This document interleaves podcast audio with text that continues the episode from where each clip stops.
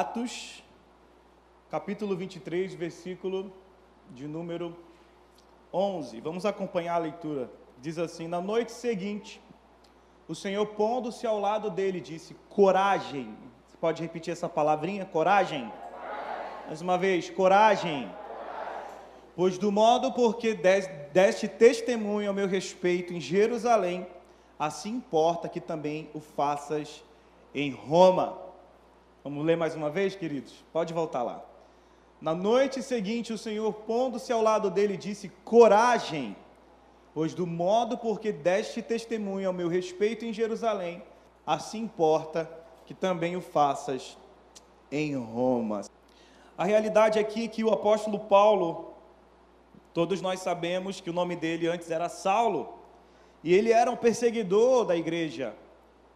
Ele era um, um homem que carregava no seu coração um ódio pelos cristãos.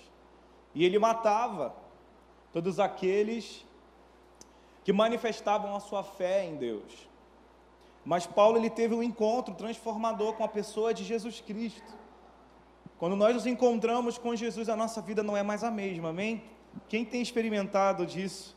Quem tem experimentado essa verdade? No ano 2000, aos 12 anos de idade, eu tive um encontro transformador com Jesus. E esse encontro me transformou a ponto de não querer abandoná-lo até hoje. E pretendo seguir até a eternidade, amém? Jesus, ele nos transforma. Paulo, quando Saulo teve esse encontro, e o próprio Jesus disse para ele, né, Saulo, Saulo, por que me persegues? E a gente sabe que todo o diálogo que ele teve ali com o Senhor Jesus foi importante para aquilo que ele iria se tornar posteriormente. Deus tinha um propósito poderoso para realizar através da vida de Saulo até então. E o seu nome foi transformado, o seu nome foi mudado. E ele, de perseguidor, passou a ser perseguido. Porque ele amou tanto a presença de Deus. Ele viveu uma transformação tão poderosa em sua vida, que ele decidiu entregar a sua vida por amor ao Senhor Jesus, apregoando do Evangelho por onde quer que ele passava. E a realidade aqui, a respeito desse contexto, é que a perseguição pela pessoa do apóstolo Paulo se tornou tão forte que ele foi preso mais uma vez e ele pensava que parecia ser o seu fim. O apóstolo Paulo, por, por ele ter se entregado por completo ao Evangelho e por ele ter percorrido muitas cidades para levar um amor transformador de Jesus. Naquela época existiam muitas proibições, assim como em alguns lugares do mundo hoje existem.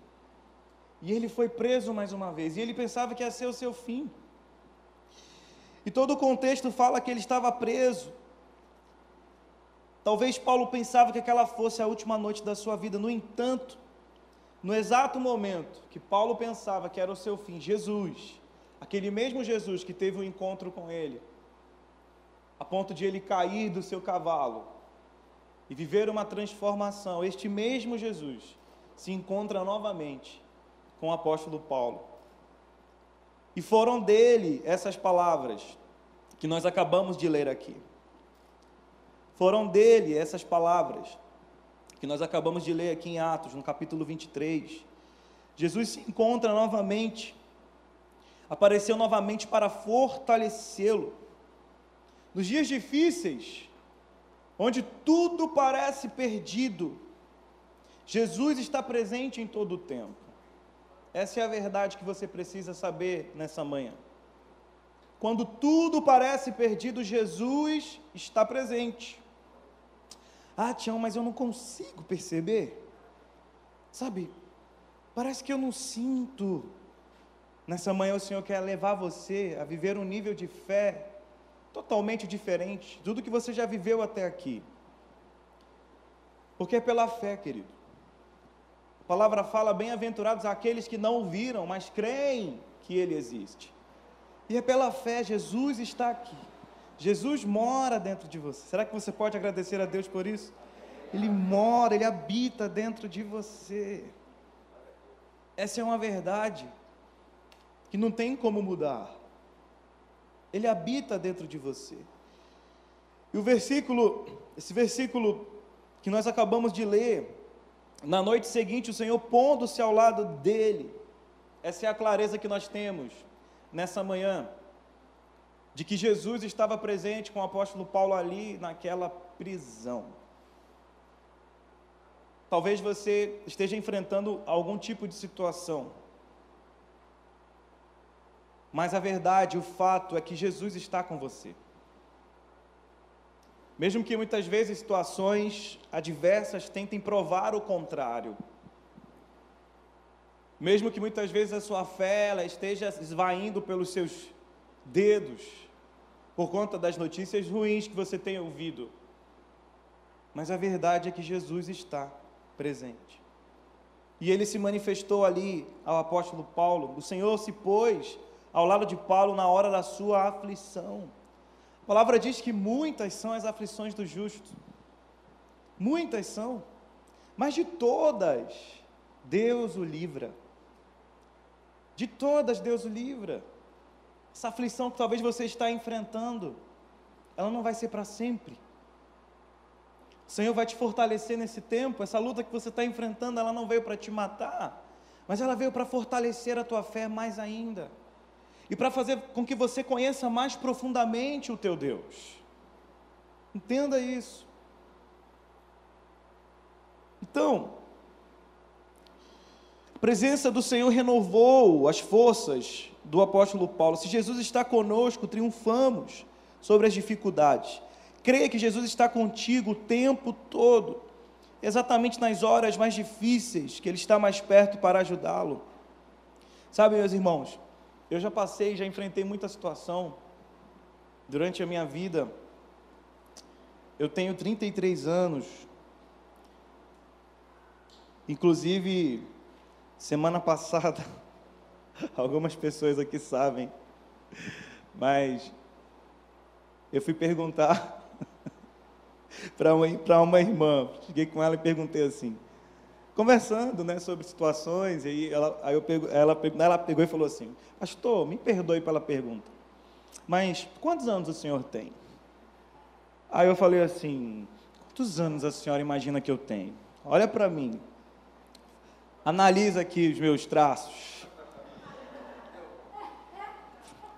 Meu Deus.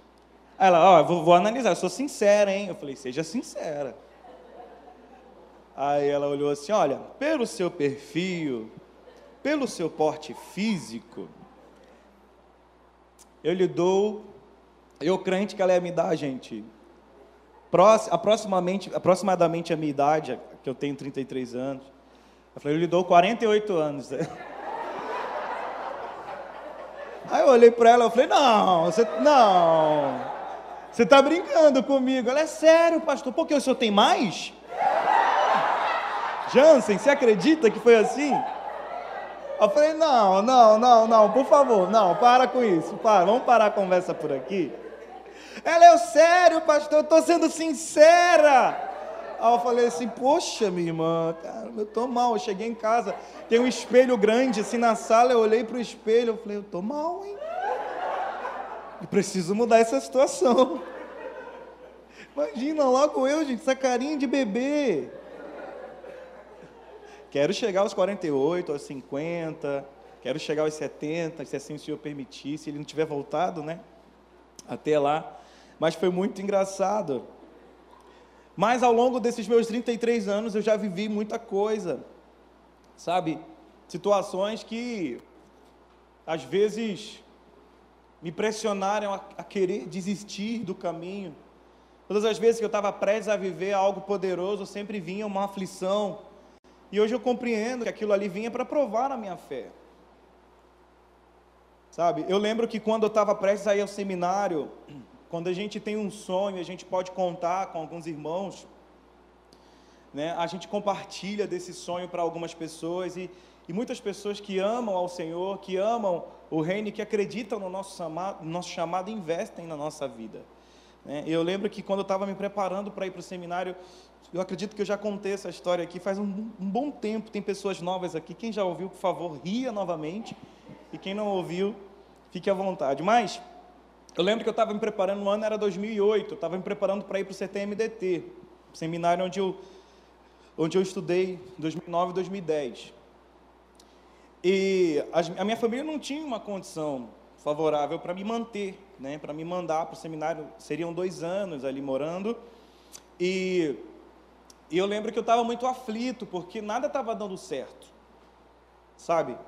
Eu estava compartilhando com algumas pessoas, e você precisa tomar muito cuidado com quem você, para quem você conta os seus sonhos. E eu lembro que eu cheguei para algumas pessoas e as pessoas diziam para mim, Tião, não, faz isso não, vai fazer uma faculdade, Tião. Você vai perder seu tempo, dois anos jogado fora. Sabe? Mas existia um desejo, um sonho no meu coração, existia uma promessa de Deus queimando dentro de mim.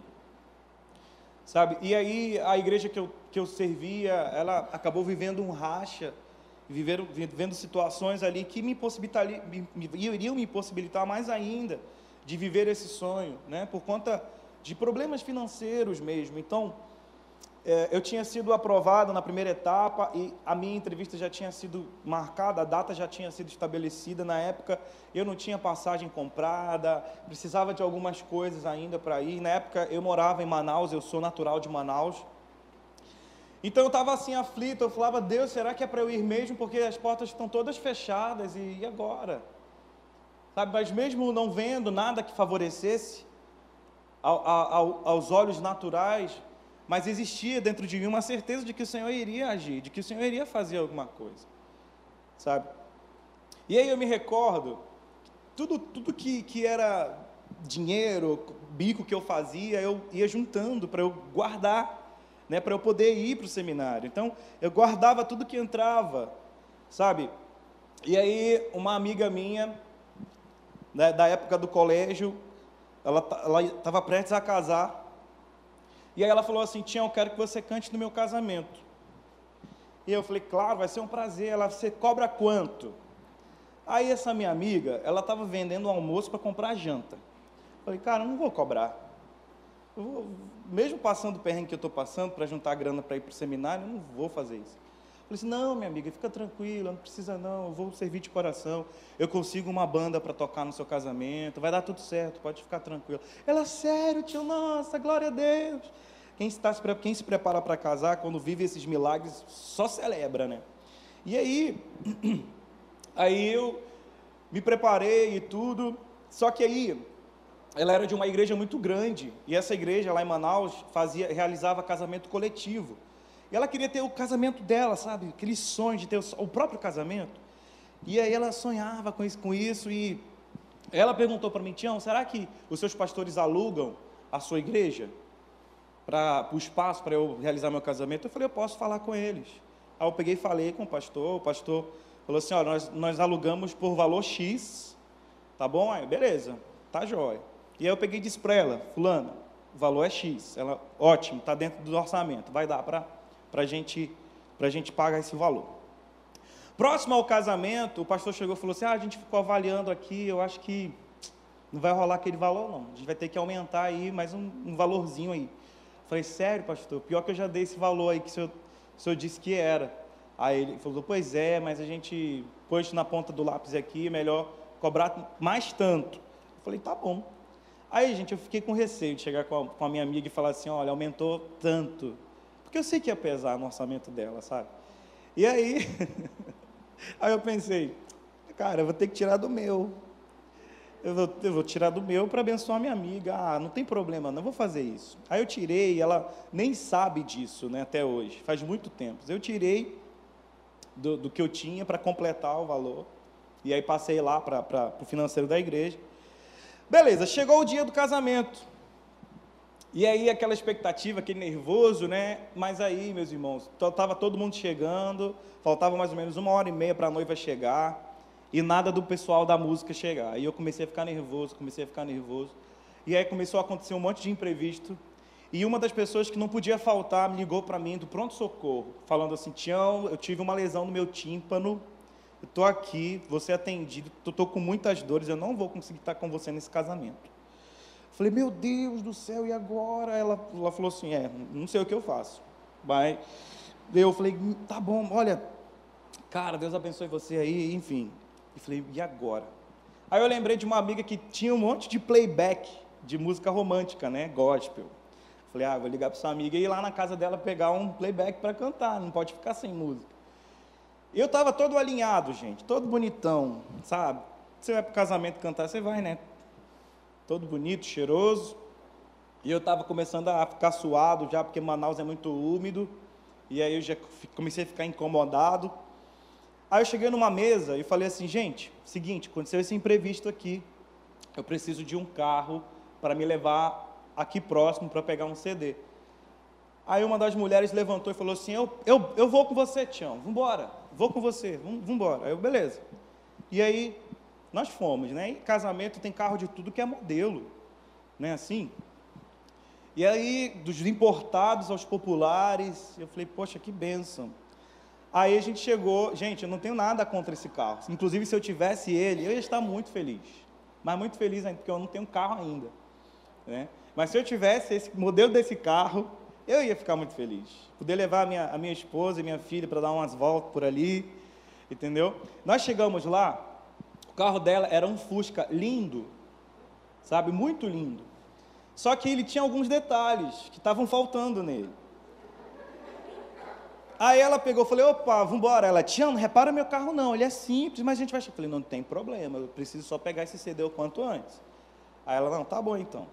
Aí, ela, aí eu peguei fui abrir a porta do passageiro, né? Aí ela não abria a porta. Ela, ah, essa porta tem um detalhe, peraí. Ela chegou lá, aí ela pegou e baixou o vidro com a mão, né? Vru, baixou o vidro assim. Aí abriu, ela falou, pode entrar. Aí quando eu entro no carro, só tinha o banco do motorista. O banco do passageiro ali é, era um caixotezinho e atrás um monte de ferro. Aí eu, tá tudo bem, vamos embora. Né? Tá tudo em paz vamos embora, nem tudo está perdido. Aí eu peguei, sentei lá assim, aí ela falou assim, aí ela, pode fechar, eu peguei, fui fechar a porta, a porta não fechava, ela, ela levanta e bate, eu levantei a porta e bati, e deu certo. Aí ela deu na chave, deu na chave, meus irmãos, aí eu pensei, não, por favor, não, não vou descer desse carro para empurrar, para empurrar ele, por favor, não fala que eu vou fazer isso, não. Todo mundo odeia o Cris, sabe? Expectativa, realidade. E eu por dentro me martirizando, aí ela falou assim, Tião, você pode descer para empurrar o carro? Aí eu falei, claro, irmã, posso. Posso, claro, com certeza. Aí eu desci, né, abri a porta, levantei, bati, já tinha aprendido o macete e comecei a empurrar o carro. Lá vai eu empurrando o carro, empurrando aquele carro, e ela dava na chave e o carro não funcionava. Ela pegou a primeira rua à esquerda e era uma ladeira. Aí ela começou a descer, carro ladeira abaixo, e eu correndo atrás. E aí ela estava descendo mais ou menos 20, a 20 por hora, né? Aí o carro funcionou. Gente, mas era um barulho. Um barulho. Aí ela, entra, Tião!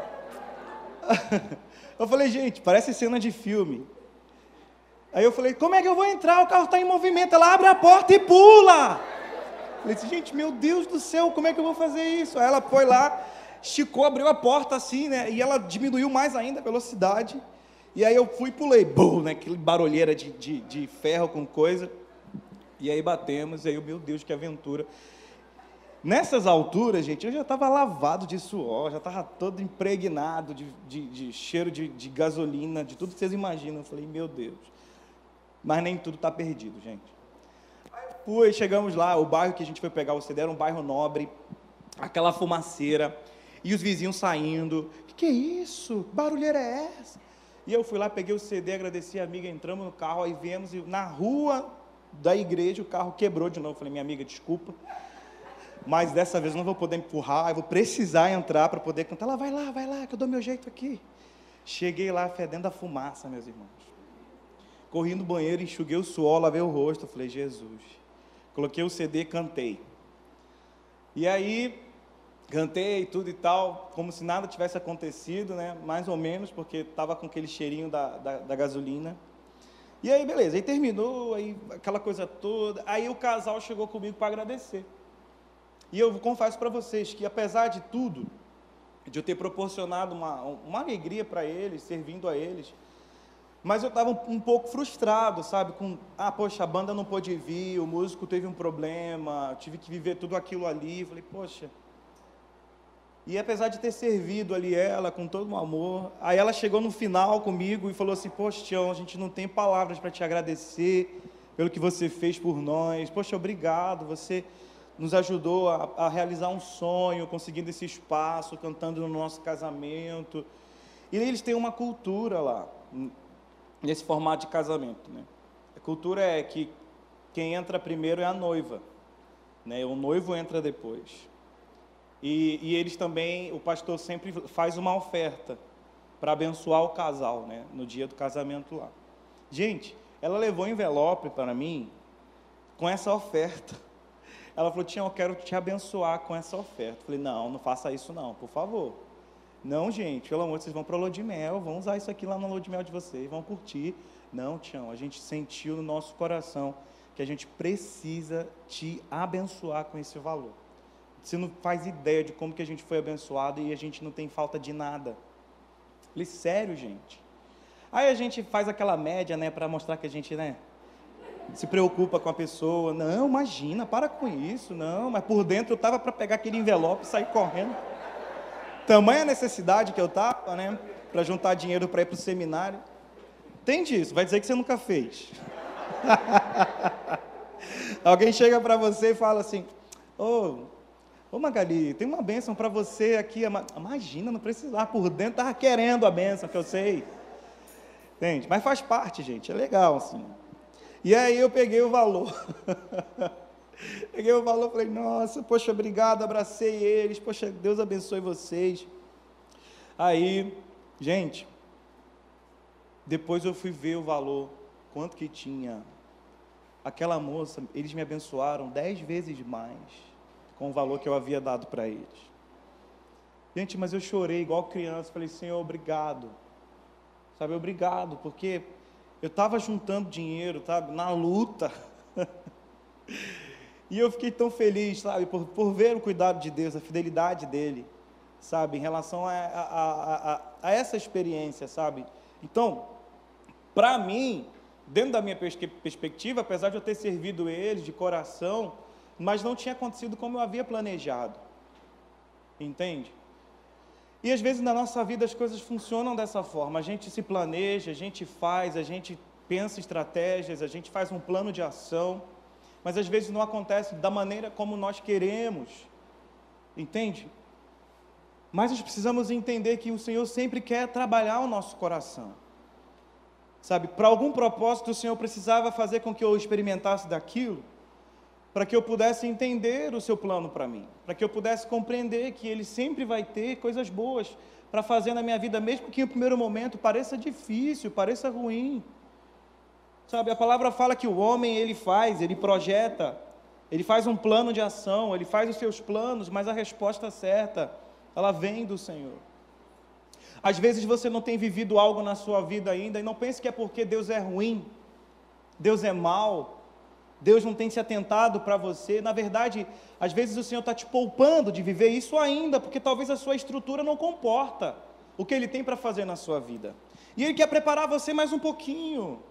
Ele te conhece como ninguém, meu irmão, minha irmã. Ele te conhece como ninguém. A palavra fala que você ainda era um embrião no ventre da tua mãe. Você não tinha forma ainda. E ele já tinha tudo escrito ao teu respeito. Quer a melhor pessoa para te conhecer do que Deus? Ele conhece você, ele sabe exatamente os seus passos. Ele sabe o que vai acontecer com você quando você sair por essa porta que conhece todas as coisas. Então não te preocupa, você veio aqui essa manhã para que eu diga para você: nem tudo está perdido. Sabe, nem tudo está perdido. A verdade é que Jesus, ele não perdeu nada. Mas na nossa perspectiva humana, nós temos perdas. Mas saiba, nem tudo está perdido. O apóstolo Paulo, quando ele estava preso ali.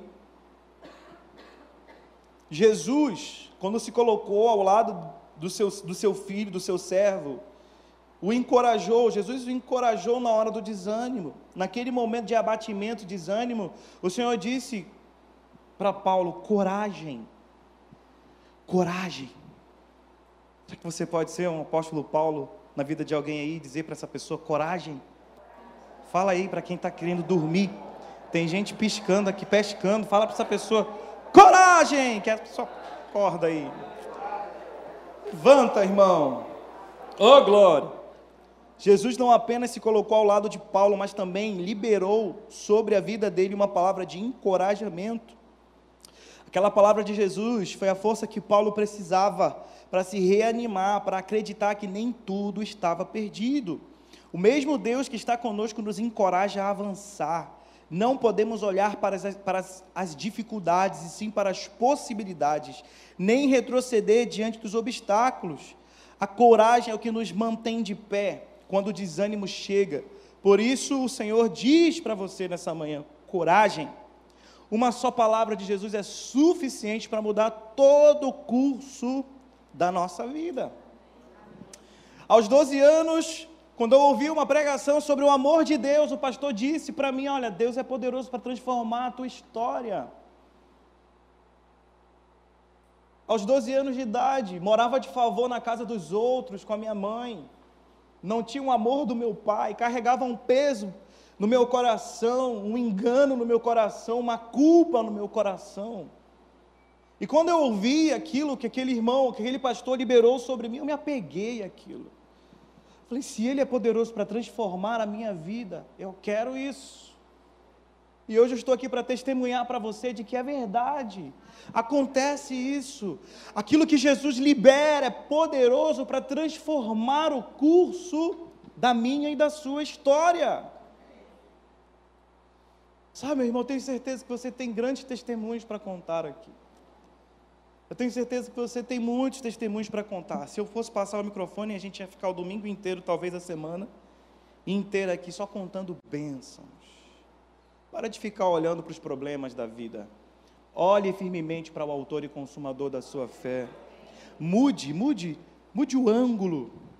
Se essa semana foi uma semana que você reclamou demais, que você murmurou demais, decida hoje agradecer mais ao Senhor. Decida hoje glorificar a Ele. Decida hoje exercer a sua fé e caminhar com uma pessoa que, mesmo que não está vendo, mas crê que as coisas já estão acontecendo. Caminhe por fé, meu irmão. Caminhe, profetize a palavra, declare a palavra. A sua fé é estimulada por aquilo que você ouve. Se você tem ouvido só desastre, meu irmão, sua vida vai ser um desastre se você tem cedido o seu ouvido para ouvir só coisas difíceis, coisas negativas, assim você vai caminhar. Porque a fé vem pelo ouvir. E a palavra de Deus é uma palavra viva. Quando nós lemos a palavra, nós recebemos vida ao nosso coração. Nós precisamos, meus irmãos, meus irmãos, nos posicionar nesses tempos que nós estamos vivendo, tempos difíceis. Nós precisamos nos posicionar em fé e caminhar respaldados com essa certeza. O mundo está atacando a cada dia mais a igreja do Senhor, mas a certeza que nós temos é de que as portas do inferno elas não vão prevalecer. Não vão prevalecer. Muitas invertidas das trevas contra o povo de Deus, às vezes até dentro da casa de Deus dos irmãos divididos. Mas o Senhor, nessa manhã, nos chama para dizer ao nosso coração que nem tudo está perdido. Não se preocupa. Ah, porque A, B, ah, porque a mídia está fazendo assim, ah, porque. Cuida dos seus. Sabe? Não te preocupa. Olha para a tua casa. Você tem filhos? Cuida dos teus filhos. Protege os teus filhos. Ensina a criança no caminho que ela deve andar, para que quando ela crescer, ela não se desvie dele. Não confie naquilo que estão fazendo na mídia, não confie. Isso serve de alerta? Serve. Mas se você tem a sua casa, se você tem a oportunidade de estar como chefe da sua família, cuide daquilo que o Senhor entregou nas suas mãos. Ensina a criança no caminho que ela deve andar e não vai ter, e deu no coração da tua criança, em nome de Jesus. Amém, meus irmãos? Senhor nos chama nessa manhã para um posicionamento, nem tudo está perdido. Você pode olhar para fora, as coisas parecem estar perdidas, mas você tem a oportunidade de Deus, em Deus, de viver essa verdade dentro da tua casa. Eu tenho uma menininha de dois anos, estou morrendo de saudade. Quarta-feira acaba, né? Graças a Deus. A espera vai acabar. Minha esposa está voltando com a minha filha. Nessa próxima quarta-feira. Estou até mais feliz.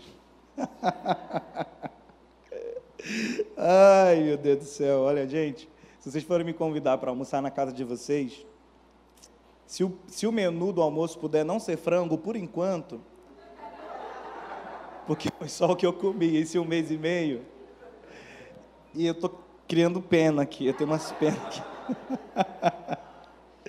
Brincadeira, vou com o maior prazer. Com o maior prazer, com certeza. Só para descontrair. Mas minha família está vindo e, olha, tudo isso que tem acontecido só fortalece ainda mais o desejo, sabe? O desejo de eu entregar o controle para a pessoa de Jesus Cristo da minha casa. De eu profetizar, ah, mas meus filhos estão grandes, Tião. Você tem boca, profetize. Declare, libere a palavra. Sabe, profetizar, ah, meus filhos já são crescidos, já, eu sou até avô, tia, não importa, profetiza a palavra. A palavra tem poder, a palavra de Deus é poderosa. Profetiza a palavra, libera a palavra sobre a vida deles. Amem a vida deles. Nem tudo está perdido, meu irmão. Continuando aqui, Jesus garante ao apóstolo Paulo que, mesmo estando preso, ele vai prosseguir. Olha que coisa poderosa. O apóstolo Paulo se, se encontrava preso, aprisionado. E Jesus disse para ele: Olha, você vai pregar o evangelho em Roma, não te preocupa. Você vai pregar o evangelho em Roma. Jesus encoraja ele dizendo: Você vai dar continuidade ao seu chamado.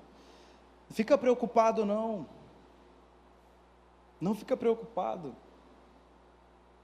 Eu lembro que quando eu concluí o seminário, tinha experimentado tanta coisa linda e imaginava que eu ia continuar vivendo aquilo que eu havia iniciado.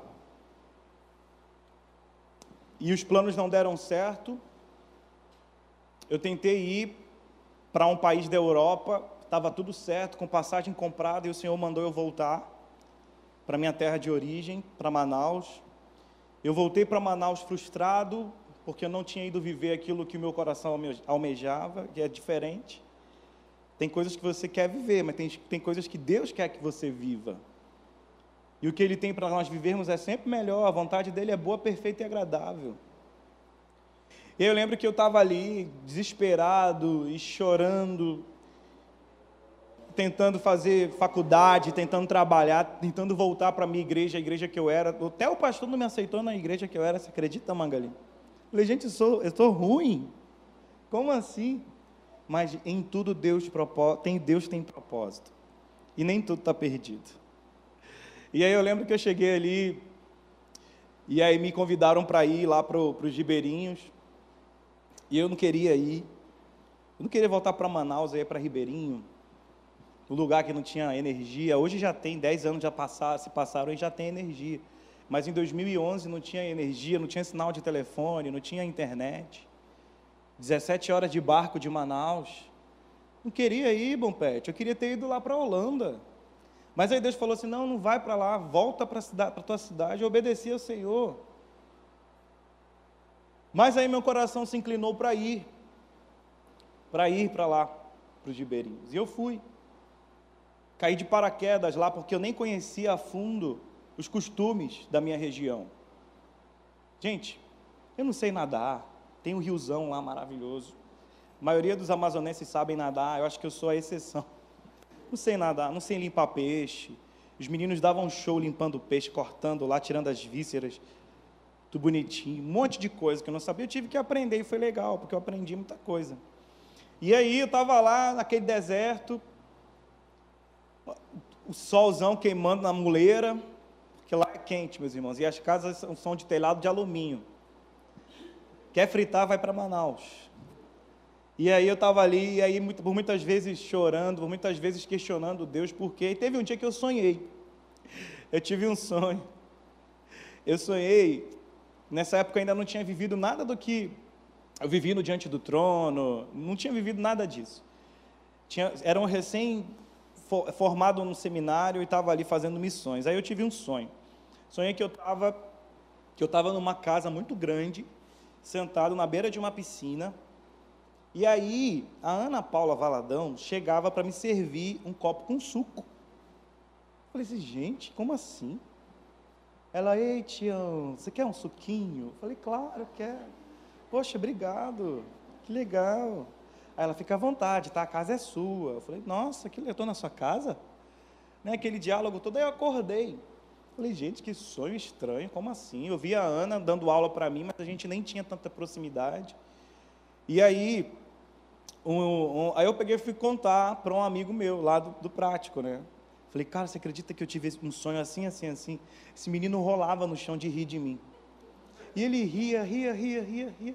Cá, cá, cá, cá. Falei, por que, que você está rindo, cara? Eu falei, Tião, aonde que você vai viver isso, Tião? Olha, olha onde você está, olha na sua volta, onde você está. Aí eu olhei, gente, a gente estava no meio do, do, da floresta amazônica, né? Uma riqueza de fauna, de flora e aí ele falou: Você está aqui, onde que ela vai lembrar de você, Tião? É muito. São, anualmente são mais de 500 alunos que passam pelaquela escola, ela não vai lembrar de você, não. Não coloque expectativa nesse sonho, não. Eu falei: Ah, beleza, eu considerei como um sonho mesmo, né? Tudo aquilo ali.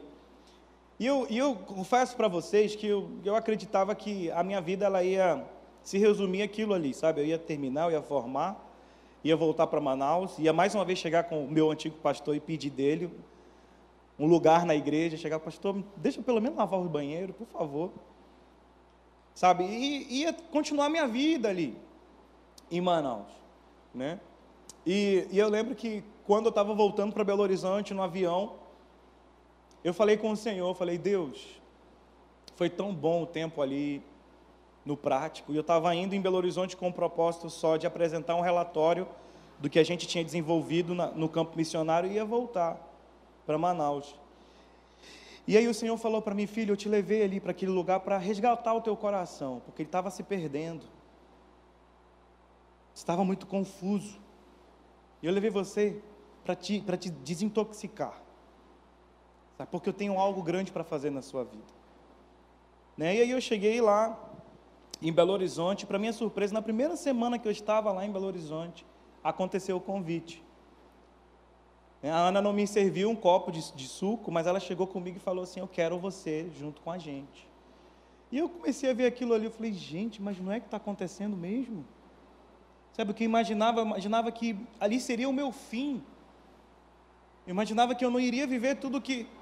Gente, se eu não tivesse ouvido a voz do Senhor quando Ele disse para mim para eu voltar para Manaus, depois que eu formei, eu certamente nem estaria aqui hoje. Eu não estaria aqui, eu tenho certeza disso. Se tivesse ido para a Europa, eu não sei nem o que seria da minha vida, porque o meu discurso ao querer ir para lá era: eu vou levar uma semente de reavivamento, porque hoje a Europa se encontra apagada. Eu vou levar uma semente de reavivamento para um lugar que já foi berço do Evangelho. Mas eu não sei o que seria. Porque não havia sinceridade no meu coração, eu queria ir para a Europa para fugir. Porque as coisas não tinham dado certo para mim. Se eu não tivesse voltado ali para Manaus, talvez eu não estaria aqui, talvez eu não teria vivido o que eu vivi quando estava ali em Belo Horizonte. Porque eu estava ali, o Meirelles, em 2013, a família do Meirelles, em 2013, foi lá nesse seminário, no CTMDT, ele me viu lá. E foi ali, gente, onde tudo começou. Ele chegou comigo e falou assim: Qual é, irmão? Aquele jeito carioca, né? Que eu já tô, eu, eu, eu sou manauara, mas estou carioca. E aí ele chegou: Qual é, irmão? Vamos lá, lá na nossa igreja, lá ano que vem? Assim mesmo, não, não se apresentou nem nada. Eu Tudo bem? Vamos lá, gostei de ti, vou te levar lá ano que vem. A gente tem um acampamento de adolescente. É sério, estou falando sério, não estou não tô de zoeira não, não sei o quê. Eu falei assim, vamos, não dê muito crédito não. Nós vamos. Lá eu conheci Cíntia, conheci Meirelles. Em 2014 eles me trouxeram para cá. Foi quando conheci o PV, foi quando conheci muitos de vocês aqui, vindo para o Acampazô e vindo para a conferência Ágape. Eu tenho certeza, gente. Sabe? E aí, vivi tudo o que vivi e o ano favorável do Senhor, o ano de 2019. Você consegue entender que tem muita coisa que a gente não vive de imediato, porque Deus, Ele deseja trabalhar questões importantes nas nossas vidas. Sabe? Quando eu e Geisa casamos em 2015, e nós viemos aqui para essa igreja para ministrar no acampamento e no, no congresso do, do, da Conferência Ágape, nós estávamos hospedados na casa do pastor Silvio. E aí nós, de, nós terminamos o, o evento aqui num domingo. E aí nós estávamos deitados e eu falei assim, eu falei assim, Geis, eu amo tanto esse lugar. Eu falei para minha esposa, eu amo tanto essas pessoas, eu amo tanto essa igreja. Se um dia a gente tiver que não permanecer na Lagoinha, eu quero vir para cá. E aí a Geisa falou assim, amor, também gosto muito daqui, eu tenho um amor muito grande, uma identificação muito grande com as pessoas aqui. E nós estávamos muito envolvidos com as questões da Lagoinha, sabe? Mas o Senhor tem os seus planos, Deus tem os seus meios, Deus tem as suas formas de agir, de fazer nas nossas vidas. No dia que eu, que eu cheguei aqui, que nós fomos apresentados aqui, nosso primeiro domingo, o pastor Silvio leu uma carta que eu nem lembrava que eu tinha deixado para ele, mas uma carta de 2014. E ali também eu meio que estava profetizando que um dia eu vinha para cá. E eu escrevi uma carta ali toda carinhosa, mandei, dei para o PV também, para o Júnior. E aí, e hoje eu estou aqui e eu quero dizer para vocês que eu me sinto muito privilegiado de estar aqui, de viver aqui. Sabe? Deus usou a vida do pastor Júnior. Em 2019, eu e minha esposa, minha esposa tinha acabado de perder o pai. E ela estava muito mal, muito desenvolvendo ali uma depressão, que estava muito mal. Eu também fiquei muito mal, toda a família ficou abalada, mas nem tudo está perdido. Nós estávamos vivendo uma situação muito complicada. Nós estávamos orando e pedindo, Senhor, nos dá uma direção. Nos mostra, Senhor Deus, o que a gente tem que fazer, qual é o próximo passo que nós precisamos dar. Eu e você precisamos, meus irmãos, a cada dia também trabalhar em nós e, e, e, fazer o exercício da oração, da fé, da busca por Deus. Às vezes a gente fica sentado esperando cair as coisas do céu. É verdade que toda boa dádiva, todo bom dom perfeito vem do céu. Desce do, do céu, vem do Pai das, nuvens, das nuvens. Mas a gente precisa orar. A gente precisa dialogar com Deus. A gente precisa falar, a gente precisa verbalizar a nossa fé, aquilo que a gente crê. Sabe? E eu olhava para minha esposa e falava: e agora? O que, que vai ser da gente? Não vai ser. E nós orávamos, nós chorávamos. Eu lembro como se fosse hoje. Era de madrugada, mais ou menos umas três horas da madrugada. Os filhos do Júnior eram bebezinhos ainda, né? E aí eu estava online no WhatsApp, aí o Júnior me mandou uma mensagem. falei, eita, você está acordado? falei, ah, irmão, tem, tem criança pequena, não tem como dormir de madrugada, não. E aí ele começou a conversar comigo, como é que você está, Tião? Eu tenho orado por você. E naquele dia eu estava assim, ó, amargurado. Sabe, pesado, muito problema, ainda sofrendo ainda, tanta coisa. E aí ele falou assim, Tião, vem para cá com a gente. Aí eu falei assim, olha que eu vou, hein? Aí ele falou: Não, eu estou falando sério. Vamos orar a respeito disso e o Senhor vai fazer alguma coisa. E eu lembro que eu me apeguei a isso e comecei a orar. Eu orei, eu orei. E nós estamos aqui, vamos fazer dois anos já aqui. Eu vou dizer para vocês, tem sido uma das melhores e maiores experiências e decisões da minha vida da minha esposa. Servir esta igreja, servir essa cidade, para nós tem sido um privilégio muito grande. Nem tudo está perdido sabe? Nem tudo está perdido. Talvez você viveu essa semana uma grande decepção. Talvez você está vivendo aí, às vezes, a, a, a situações na sua vida, na sua casa, talvez de relacionamento, talvez no seu emprego, talvez seja o que for, saiba, Deus ele quer te ensinar alguma coisa. Lá em Gênesis, no capítulo 50, no versículo de número 20, uma das falas de José, José viveu tanta coisa, ele foi injustiçado pelos seus irmãos, foi vendido, sabe? Mas nem tudo estava perdido na vida de José, porque Deus o elevou e o estabeleceu como governador do seu povo. E uma das coisas que ele fala aí, ó, olha só, vós na verdade intentastes o mal contra mim, porém Deus o tornou em bem, para fazer como vedes agora, que se conserve muita gente em vida. É, é, é, a, é a, ponte daquela música que a gente canta aqui: o mal que vem contra mim, tu transformas para o meu bem. Saiba, meu irmão, tudo coopera para o bem daquele que, daqueles que amam a Deus, daqueles que são chamados segundo o seu propósito. Tudo coopera. Gente, Deus não desperdiça nada. Nada da tua história é desperdiçada. Tudo Ele usa visando glorificar o próprio nome dEle por mais difícil que esteja parecendo, por mais doloroso que esteja sendo, acalma o teu coração. Acalma o teu coração. Não se preocupe, o Senhor está agindo em teu favor. Ele está cuidando de você.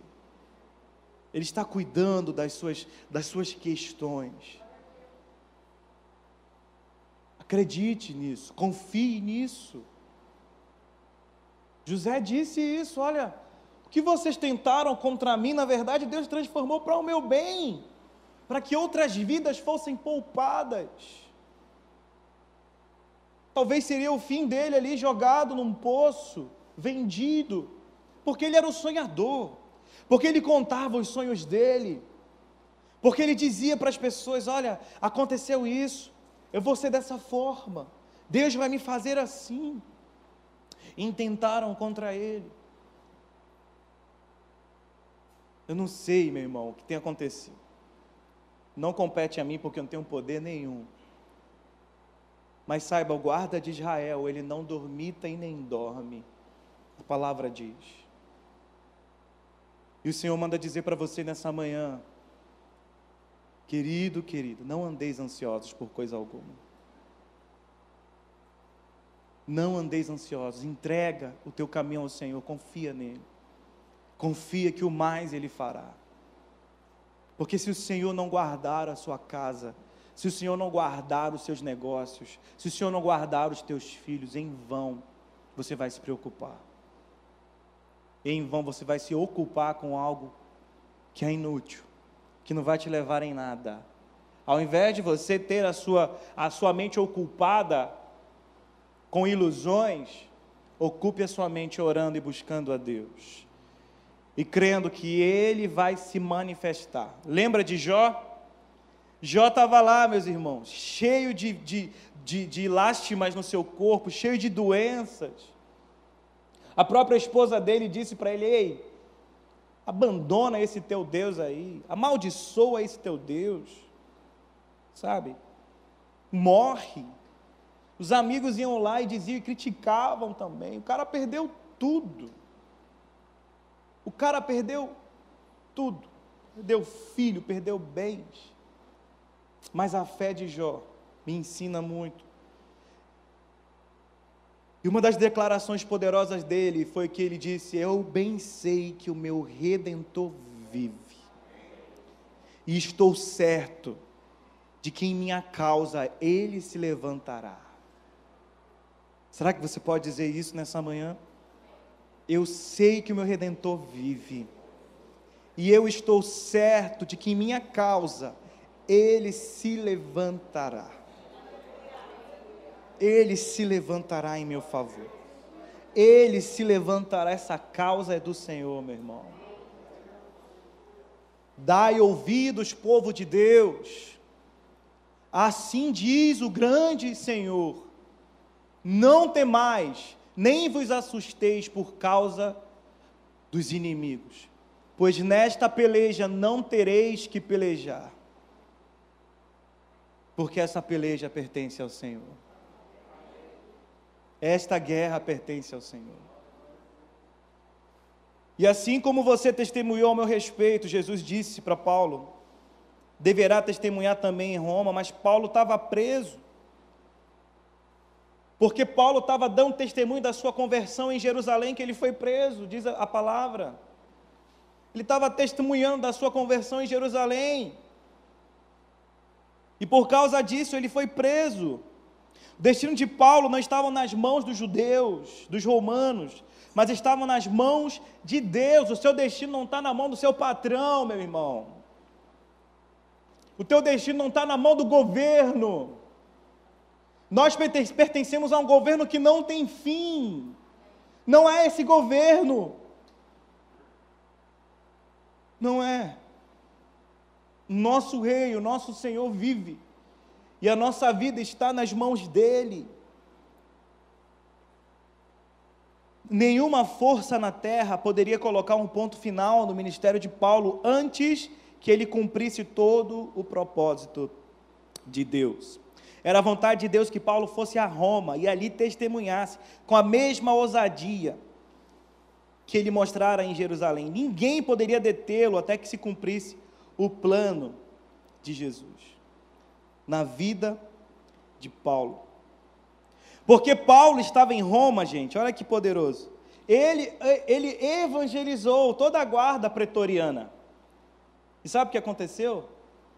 Com toda essa evangelização de Paulo, para aquele que parecia que estava tudo perdido, aquele que estava preso porque estava testemunhando da sua conversão em Jerusalém e pensava que seria o seu fim. Jesus disse que ele ia pregar em Roma, ele foi transferido para Roma e dentro da prisão ele pregou para toda a guarda. E a palavra fala isso, fala que ele pregou e evangelizou para a guarda pretoriana, composta de 16 mil soldados, e era a guarda elite, da elite do palácio. Porque ele estava preso, ele escreveu cartas poderosas que abençoaram tantas pessoas e nos abençoam até hoje. O apóstolo Paulo, preso ali em Roma, ele escreveu cartas que abençoam o mundo. Ele escreveu Efésios, ele escreveu Filipenses, Colossenses, Filemão, preso. Sabe qual que é a diferença? É porque aquele homem, ele, tava, ele experimentava de uma liberdade poderosa. Tem muita gente que vive livre, mas é preso internamente. É aprisionado na sua mente tem muita gente que vive como se fossem pessoas livres, mas são presas ao seu passado, são presas a situações que viveram no passado. Se tem uma maior prisão na vida de qualquer ser humano é a falta de liberar perdão. Se você vive isso, nessa manhã o Senhor quer dizer ao seu coração que não é o seu perdão, mas é o perdão dele por você. É por causa daquilo que ele fez na cruz do Calvário por você, que você é capaz de perdoar aqueles que te feriram. É apegado ao perdão e ao amor de Deus que você é capaz de perdoar aqueles que te machucaram. Paulo deu muitos frutos estando preso. Parecia ser o fim. Talvez Paulo nunca pensasse que chegaria tão longe, mas a promessa de Jesus se cumpriu na sua vida. Jesus disse para ele: coragem, você vai prosseguir. Eu estou com você. E Ele diz isso para você também nessa manhã. Ele prometeu que estaria conosco todos os dias.